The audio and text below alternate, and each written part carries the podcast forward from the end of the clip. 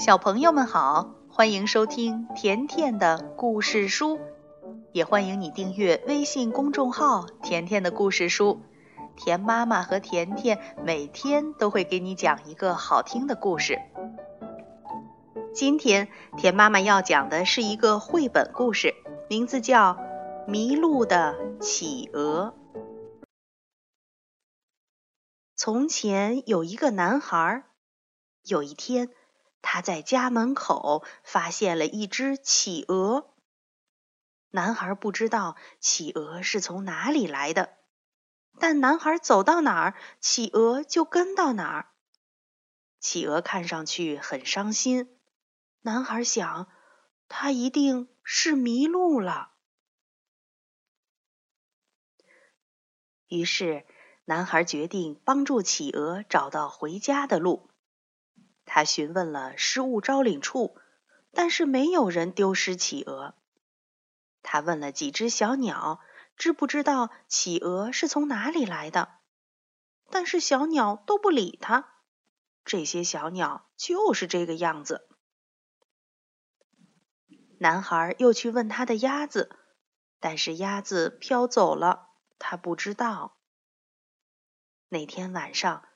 男孩失望的睡不着觉，他想帮助企鹅，但又不知道怎么帮。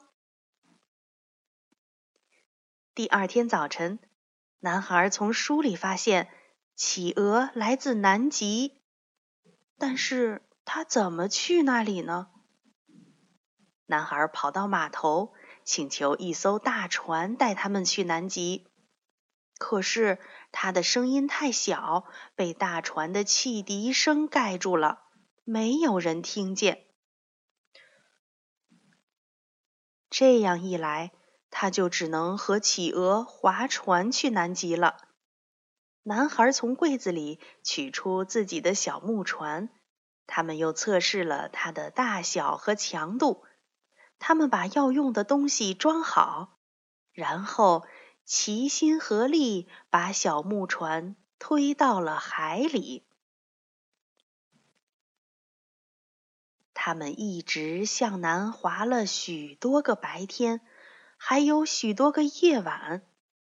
男孩一路都在讲故事，企鹅一路都在听男孩说。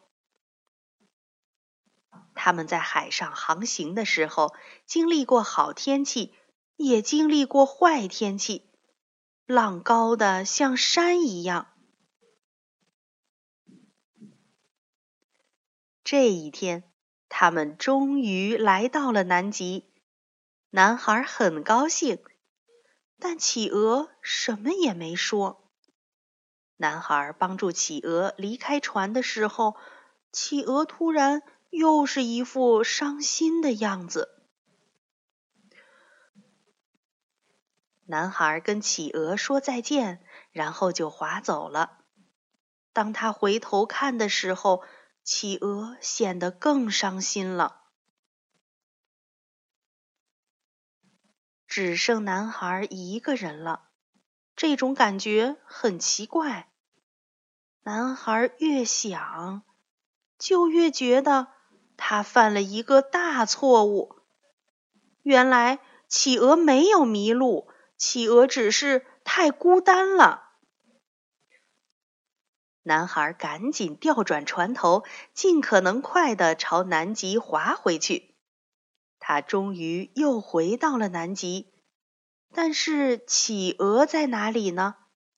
男孩找啊找啊，哪儿也找不到企鹅。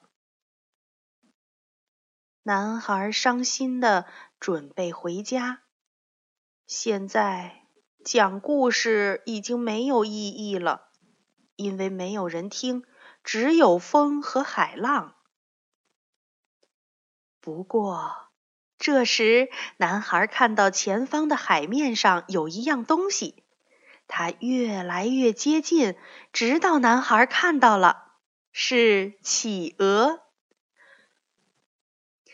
企鹅正划着一把小伞，准备去找男孩呢。于是，男孩和他的朋友一起回家。一路上都在说着美好的事情。好了，小朋友，今天的这个小故事就讲到这儿了，明天见吧。